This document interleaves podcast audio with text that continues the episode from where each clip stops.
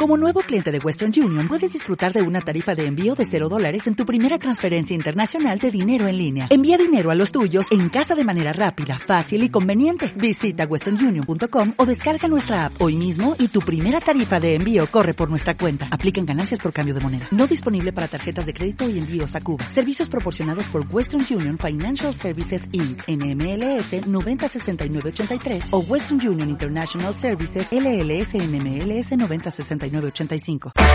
Ray Motor con Pedro Sánchez. Hablamos ahora de motociclismo, de seguridad vial sobre dos ruedas, que nos eh, gusta, nos encanta, nos apasiona utilizar ese medio de transporte, el eh, coger nuestra moto, disfrutar, por supuesto, de esa sensación de libertad que siempre nos aporta la eh, moto. Y en ella, pues vamos viajando, pero siempre tenemos que hacerlo pendientes del tráfico, pendientes de los demás, atentos siempre a la más mínima cuestión que pueda resultarnos incómoda y a lo que pueda venir en carretera de imprevisto. Así que vamos a echar un vistazo siempre a la carretera eh, con los cinco sentidos, si se puede seis o siete, porque eh, bueno somos eh, uno de los vulnerables en, la conducción en la carretera, los moteros o motoristas, como queramos llamarlo, y vamos a hablar precisamente de esto. Vamos a aprovechar como siempre hacemos para saludar a nuestro bloguero de cabecera, al bloguero Polus Cribillé, un andaluz también al que vamos a desear lo mejor. Polus, ¿qué tal? Buenos días y feliz 2023. Muy buenas, Pedro. Feliz año a ti también. ¿Qué tal? ¿Qué te regalaron? Bueno, bueno, de momento otro año. Me han regalado otro año, eh, así que, bueno, por lo menos podemos celebrarlo, ¿no? O sea que estamos eh, contando uno más. O sea que un poquito más veteranos, eh, pero bueno, por supuesto con la ilusión de volver a hablar de seguridad vial, de hablar de motor, que nos encanta también en Rey Motor, y para dar algunos buenos consejos a nuestros oyentes que falta hacen a veces porque se nos olvida, ¿verdad? Nos, nos relajamos cuando vamos en moto y es lo que pretendemos evitar, ¿verdad? Y tanto, hablabas del 5, 6, 7, 8 sentidos, en realidad todos los que quieras echarles, porque eh, para mm, ir preparado contra cualquier contratiempo es dificilísimo, es, muy complicado, ¿no? Y aunque vayas muy atento, eh, esa atención también se desgasta con el tiempo y parece que no, pero oye, hay que autoalimentarse de alguna forma para ir siempre lo más pues pendiente de lo que te rodea, por ese motero 270 que yo siempre voy inculcando por las redes sociales para que estemos más o menos concienciados con que nos puede ocurrir cualquier cosa en cualquier momento y es justamente en, en, este radio cercano a nuestra vivienda donde, bueno, pues vamos más confiados porque conocemos, controlamos, estamos aquí al lado, si nos pasa algo, bueno, pues el hospital está allí, en fin, esto no lo piensa nadie en realidad, pero bueno, imagino que parte del subconsciente dirá, bueno, como estoy al lado de casa, malo será que si ocurre algo me atiendan rápido, ¿no? Pero, en fin, hay que ir muy pendiente, Pedro, de todo cuanto nos rodea, que no es poco. Un consejo que podemos dar a nuestros oyentes que vayan en moto es, de vez en cuando, eh, yo creo que mm, lo más eh, frecuente que podamos es eh, pensar en las consecuencias que podría tener un accidente o una caída, ¿no? Que esto muchas veces no lo pensamos, simplemente pues vamos con el puño apretando el puño y, mm, debíamos de pensar de vez en cuando las consecuencias que puede haber, ¿no? Eh, porque hablamos aquí en el, programa muy a menudo de, accidentes, eh, contamos historias personales de gente que ha tenido terribles accidentes en moto y en coche que pueden contarlo, afortunadamente, que viven para contarlo, pero que les ha dejado secuelas graves, gravísimas y que ha condicionado su vida. bueno, al final con final feliz, pero no todos los finales son igualmente felices. Así que, bueno, recomendamos siempre eso, ser un poco conscientes de que vamos en una moto y que si ocurre algo, eh, bueno, pues una caída en moto no es igual que en un coche, lógicamente, y hay que pensar de vez en cuando en que para frenar un poco, pues simplemente para eh, mm, poner los pies en tierra, ¿no? Que no los llevemos justo en, la tierra cuando vamos en moto, pero eh, mm, ser un poco realistas y ver que, puede haber unas consecuencias muy graves de, caernos o de tener un impacto, en fin, de chocar frontalmente. Así que mucho cuidado en carretera. Hoy creo que vamos a hablar de quienes eh, son más valientes o menos valientes, pero no tiene nada que ver con la conducción. Menos valientes, sí tiene que ver eh, en parte con la conducción, pero valientes, lo de ir en moto cuando hace frío, ir en moto cuando hace, cuando, cuando está lloviendo, eh, porque esto es de valientes, ¿no? Otros ni se lo plantean. Le ponen la funda a la moto, la abrigan y ahí te quedas, ¿no? Así es, Pedro. Y mira que a mí lo que me gusta es precisamente conocer el comportamiento y y cómo me va a responder la moto en condiciones adversas, precisamente para estar preparado y saber cómo debo de actuar para que lo que me ocurra se minimice lo máximo posible. De ahí que si un día llueve, si un día estamos a bajas temperaturas, si un día, oye, por desgracia te pilla en el camino que te está cayendo, pues no, no, no te llueve normalmente, sino te está cayendo la, de, la del pulpo encima, ¿no? Pues uno tiene que ir preparado precisamente en esas condiciones para poder actuar y siempre se actúa mucho mejor cuando sabemos qué es lo que tenemos por delante. Pero bueno, también eh, opino que, que, no todos tenemos por qué coger la moto en estas condiciones que son menos favorables para rodar con ella y decidamos pues hibernarla, guardarla, dejarla unos meses olvidadas hasta que eh, tengamos el buen tiempo de momento o el buen tiempo al cabo del poco por delante para poder disfrutar al 100% de la moto porque no hay que dejar de reconocer que efectivamente cuando uno mm, circula eh, conduce, pilota la moto en esas condiciones adversas, ya no solo es que estás tentando lo que te pueda ocurrir, sino que si no estás lo suficientemente preparado, pues no vas a saber eh, eh, gestionar bien ese, esas situaciones que se te pueden dar por delante. Por eso yo insisto, meto otra vez la coletilla, yo insisto que habría que intentar, aunque sea a los poquitos, coger la moto, no, no dejarla olvidada esos dos, tres meses que, puedan pasar de aquí al, buen tiempo, sino irla cogiendo un poquito en este, en este momento en el que decido aparcarla porque espero a, mejor tiempo, pues para precisamente ir estrenando, ir, bueno, estrenando mejor dicho, entrenando esas cualidades como piloto que me tienen que eh, poner a prueba en esas condiciones donde precisamente no estoy tan ducho y que precisamente necesito pues poner en, marcha, ¿no? Rodarla mucho más. Y entonces lo que vamos a hacer ahora, Pedro, va a ser dar unos cuantos consejos básicos, como siempre, pero imprescindibles, para eh, dejar la moto mm, hibernada, aparcada, unos meses mientras pasa el mal tiempo y yo decido coger la moto pues pasado este mal tiempo. Y, es, bueno. y es cierto que hay, que hay en algunas personas verdadero pánico, ¿eh? de, cuando ven el agua en el asfalto, eh, dicen, cuidado, yo es, que no cojo la moto. Eh, hombre, yo entiendo que sí, el, agua es un elemento de riesgo, un elemento mm, que puede jugar en la contra de mayor seguridad, pero que las motos están preparadas, ¿no? Para, para esta circunstancia. Lo que ocurre es que hay que, bueno, pues hay que ir con cierta precaución, con más precaución eh, de lo habitual, pero que se puede coger la moto, ¿no?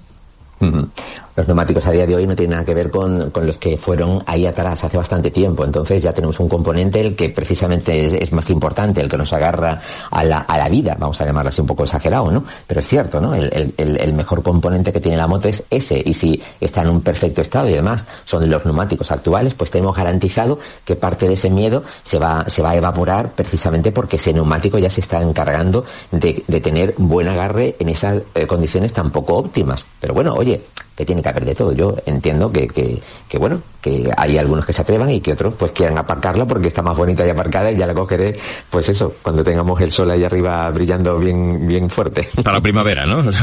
Para la primavera ya vamos a, a, quitarle la funda y a, y a darle un paseíto, la limpiamos un poco y la, y la sacamos. Bueno, a ver, ¿qué consejos serían ideales o idóneos para cuando vamos a hibernar la moto? Muy bien. Vamos a centrarnos en, en algo tan simple que uno puede decir, eh, Polus, ¿qué me estás diciendo? algo tan simple como la ubicación. ¿Dónde voy a dejar la moto ese tiempo parada?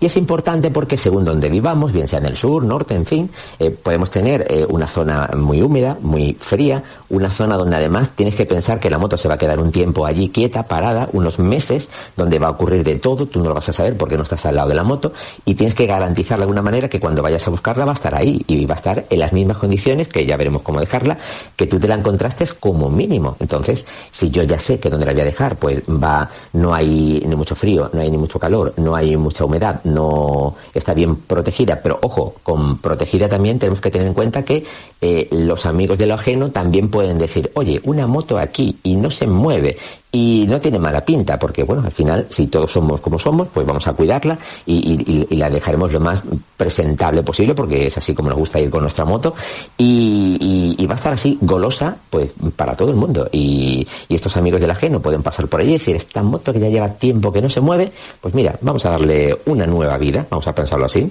Entonces hay que vigilar precisamente eso, la ubicación, dónde dejarla. Y antes de decidir que la voy a dejar allí y antes de empezar con este protocolo que yo voy a decir muy básico, muy simple, para poderla preparar para cuando llegue ese momento en que va a estar parada este tiempo, eh, hemos de pensar en algo también em, simple, Pedro, que es, que es, eh, si yo sé que mi moto antes de pararla dos tres meses, tiene algo, alguna miserable avería, por simple que sea, mejor llevarla al taller y repararlo.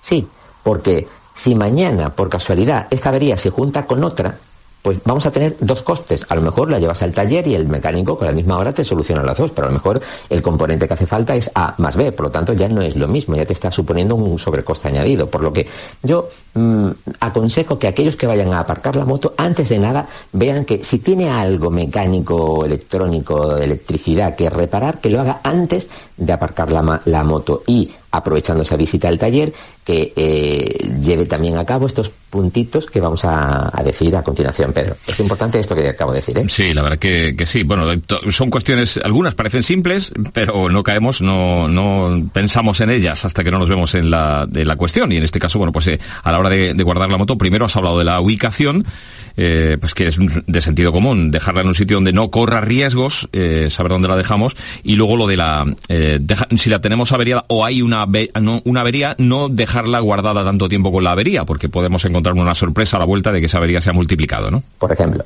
vamos a la limpieza. La limpieza, bien, lo típico. Hay mucha gente que, bueno, que prepara un día a la semana y, lo tiene todo súper, súper organizado, pues para lavar la moto de arriba a abajo. Perfectísimo. No está nada mal.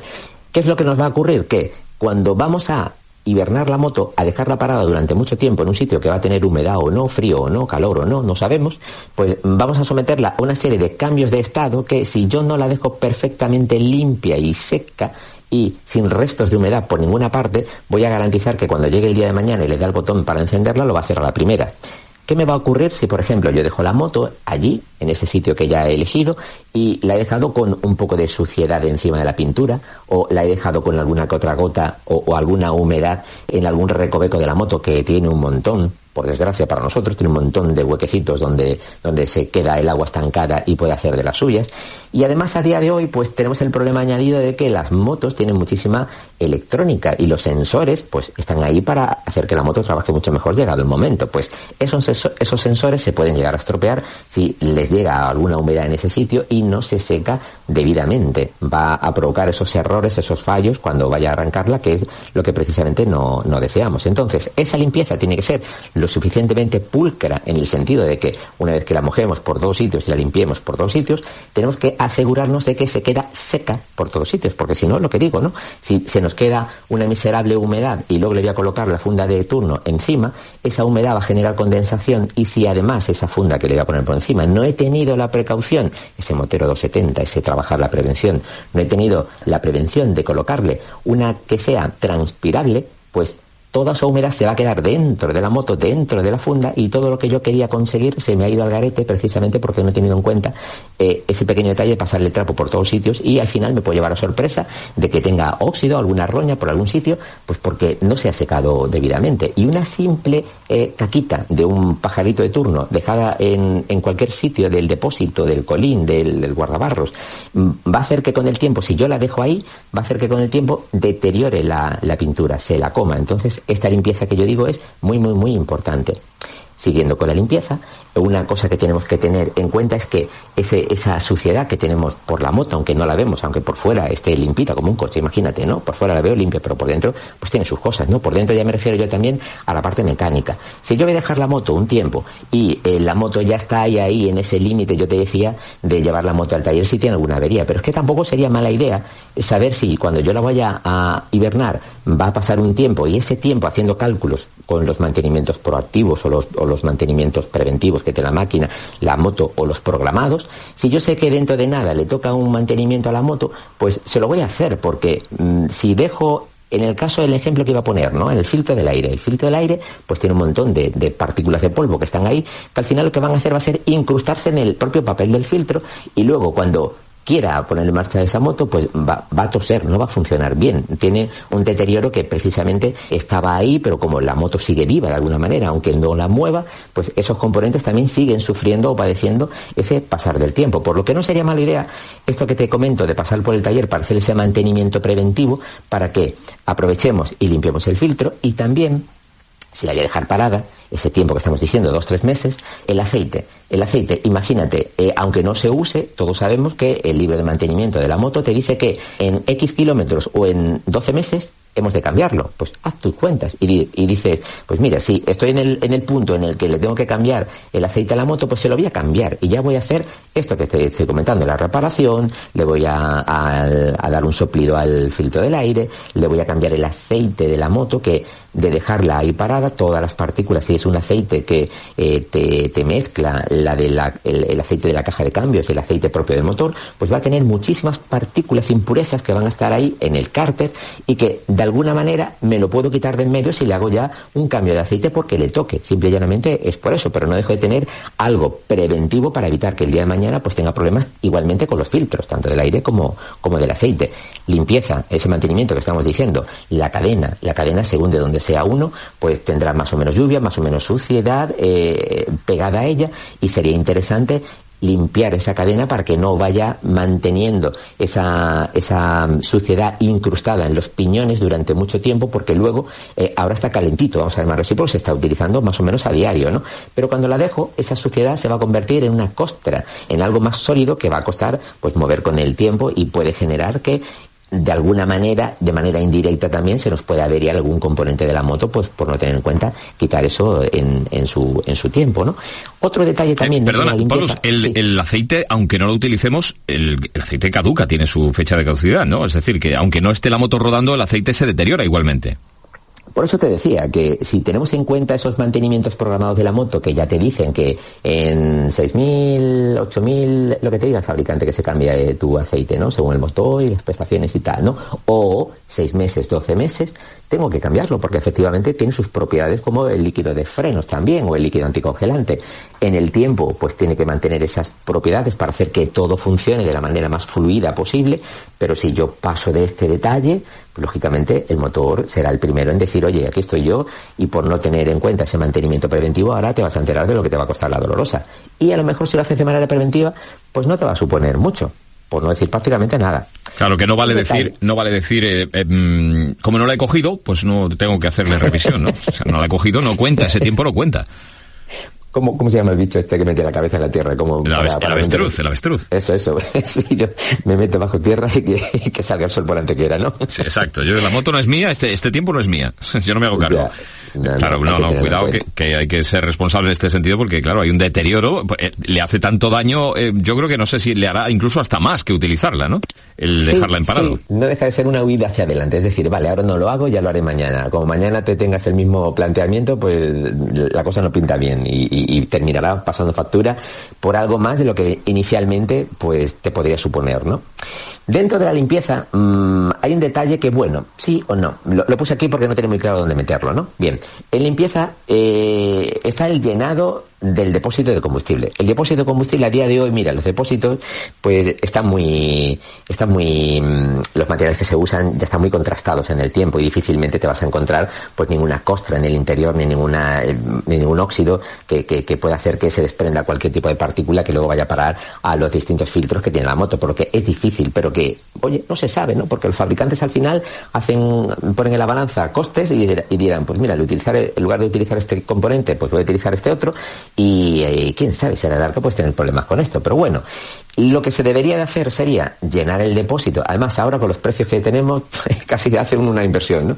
Llenas el, depósito de gasolina para evitar que haya mucho aire, que es lo que genera que eh, haya óxido dentro de ese depósito de, de, gasolina, y por lo menos ya te asegura que mm, ese problema no lo vas a tener. Y en parte también te digo, ¿no? Si podemos hacer una pequeña inversión a la hora de llenar el depósito, pues eso que nos encontramos. Bueno, puede ser, puede ser una inversión, no sé. Hoy en día, saber, lo mismo cuando vuelvas el precio es otro diferente. O, o, bajar no creo que baje, esto es lo mismo, Te bajas de la moto y vendes el depósito a, a precio de oro, ¿no? Bien, siguiente punto rápidamente. Engrase. El engrase, sí, por una parte hemos limpiado la cadena y, y, y, todo lo que hemos quitado de en medio, ahora vamos a engrasar esas partes que, que, lógicamente con el paso del tiempo, con la exposición a la luz del, tanto del día como también de las temperaturas nocturnas, si, si no duerme en garaje o lo que sea, ¿no?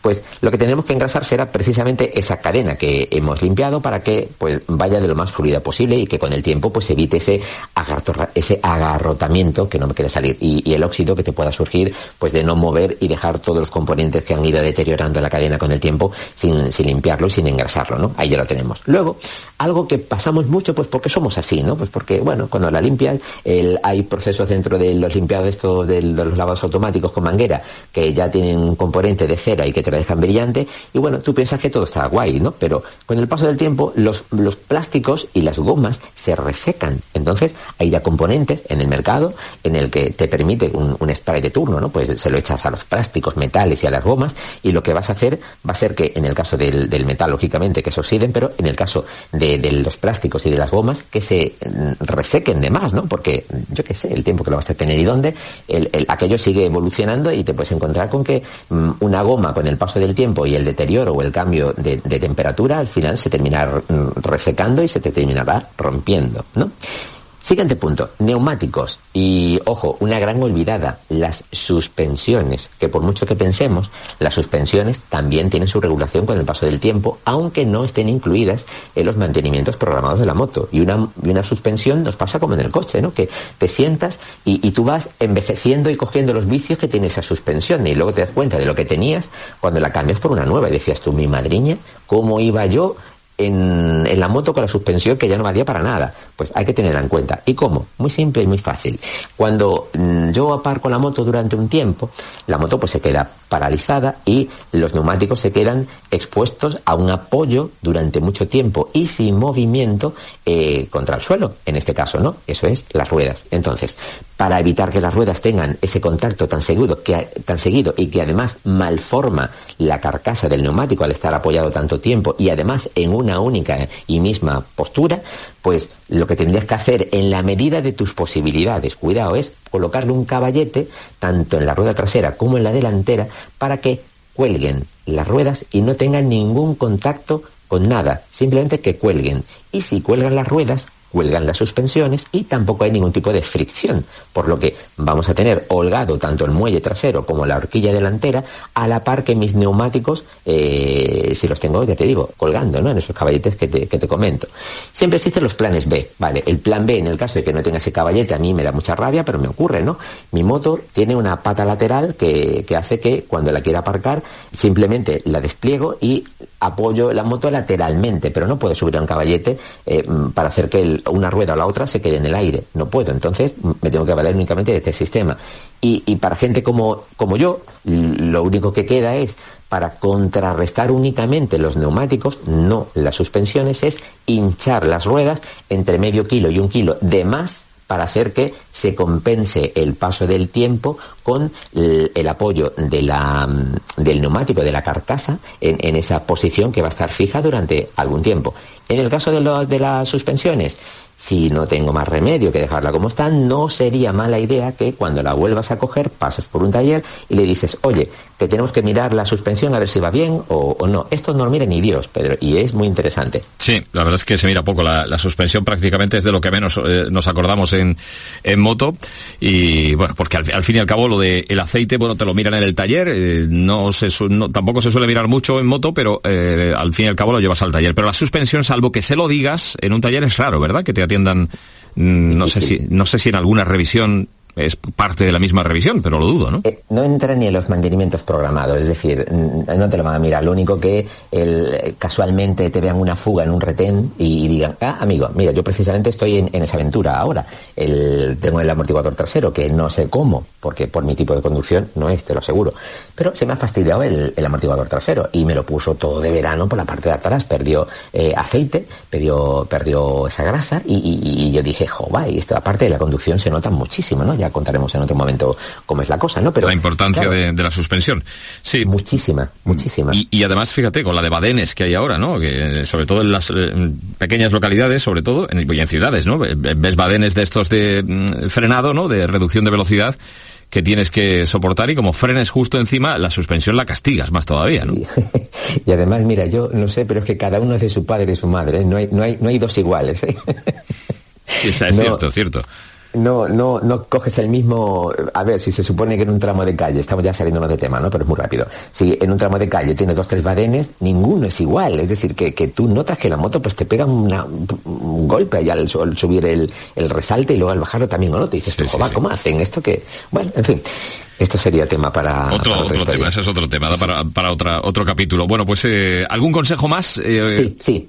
Tres, últimos puntos, Pedro, muy rápidamente. La batería. La batería está claro. Eh, este es un elemento que, bueno, que todos nos dicen que hay que cuidarlo y, efectivamente hay que tener muy en cuenta que si yo dejo la batería expuesta, eh, conectada todo este tiempo, me puede ocurrir que si no tiene actividad, pues los bornes se sulfaten. Es ese, pues, Mm, esa, esa, costra no blanquecina verdosa que, nos puede salir por, por, los bornes de la batería y que bueno hay que limpiarlo precisamente para que tenga una buena conductividad y que cuando yo quiera arrancar la moto lo haga a la primera.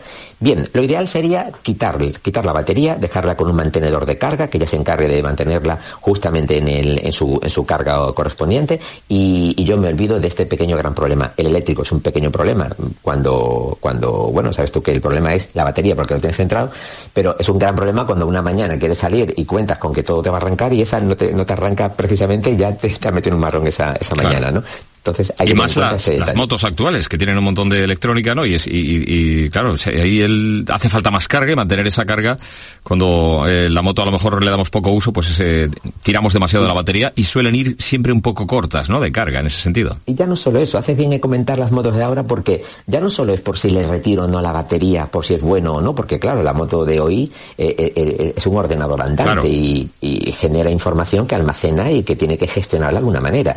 Si yo me quedo sin batería, esa información se pierde, porque no tiene esa energía para poderla guardar en ninguna parte. ¿Qué me puede ocurrir? De todo y nada bueno. Entonces hay que tener esa prevención, esa precaución de, de saber qué puede ocurrir con mi moto eléctrica. Y además, con la moto convencional, la de explosión, yo sé que si le quito la batería no pasa nada. En el peor de los casos la arrancas de una racha, pero la electrónica ya es un poco más delicada. No es tan fácil como porque hay mucho componente electrónico que, que hace algo antes de que tú arranques la moto. Entonces te lo puede impedir. Hay que irse al, al taller de al manual del taller o al taller en sí, al mecánico de confianza y preguntarle, oye, mi moto es eléctrica, ¿la puedo o no la puedo desconectar si la voy o no utilizar durante un tiempo? Y que nos vayan diciendo, ¿no?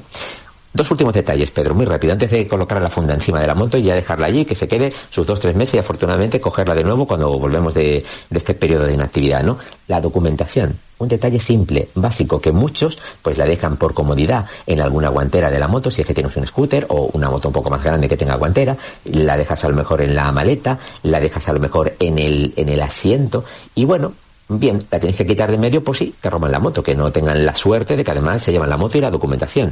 Además, si el sitio es frío, húmedo o a saber qué le va a ocurrir, la documentación con el paso del tiempo sufre deterioro, ¿no? Si no la tienes bien metida en sus plastiquitos y tal, pues ese papel puede terminar pasando factura y, sufriendo alguna que otra inclemencia de manera indirecta. Yo precisamente para evitar este tipo de historias la suelo llevar en, el, en, la chaqueta que me pongo casi siempre y por si algún día llueve, yo sí o no lo llevo siempre así, por si acaso, ¿no? Lo llevo dentro de una funda de plástico, la boca de esa, funda de plástico mirando para abajo por si me entra agua por arriba que no me llegue a filtrar el papel y por lo menos así sé que siempre va conmigo lo primero y segundo, si me ocurre, no sé, si llueve muchísimo o incluso si yo sudo mucho, pues no me va a ocurrir nada. Pero importante, antes de dejar la documentación en la moto, retirarla. Y ya por último, Pedro, la funda. La funda antes decía una pincelada rápida que tenía mucho sentido. Es decir, si yo voy a colocar la moto en cualquier sitio con condiciones controladas, pero imagínate que hay mucha humedad, que llueve, que lo que sea. Si hay mucha humedad, esa funda tiene que ser transpirable porque si no vamos a tener un problema cuando queramos descubrirla y ver que la foto inicial no tiene nada que ver con la foto final de la moto cuando quiero ir a, arrancarla. Nos va a aparecer porque el óxido ha hecho acto de, presencia, ¿no? Y también que sea impermeable precisamente pues para evitar que una gotita de un, no sé, imagínate. Un poro, pequeño poro, sí. no, a ver, la colocas debajo de un sitio y, en ese sitio hay una gotera justo encima que da justo encima del depósito. Y cuando te quieres dar cuenta, pues tienes una gotita encima del depósito que te ha decolorido la pintura. Yo qué sé, por ser un poco exagerado, pero para que se vea gráfico lo que quiero, lo que quiero decir. Cuidado siempre. Consejos de mantenimiento para que se quede la moto en perfecto estado y luego eh, evitemos sorpresas al reencontrarnos con la moto, al volver a, al intentar volver a arrancarla y demás. Como siempre, Polus, hablamos en 15 días, ¿te parece? Me parece, Pedro. Perfecto, pues que tengas buen fin de semana. Un abrazo. Igual para ti y para todos, Pedro. Ray Motor ten mucho cuidado ahí fuera, ten mucho cuidado ahí fuera, ten mucho cuidado ahí fuera, ten mucho cuidado ahí fuera. Pollux Cribillé. Conducción segura en moto. ¿No te encantaría tener 100 dólares extra en tu bolsillo? Haz que un experto bilingüe de TurboTax declare tus impuestos para el 31 de marzo y obtén 100 dólares de vuelta al instante. Porque no importa cuáles hayan sido tus logros del año pasado, TurboTax hace que cuenten. Obtén 100 dólares de vuelta y tus impuestos con 100% de precisión. Solo con Intuit TurboTax. Debes declarar para el 31 de marzo. Crédito solo aplicable al costo de la presentación federal con TurboTax Full Service. Oferta sujeta a cambios o cancelación en cualquier momento.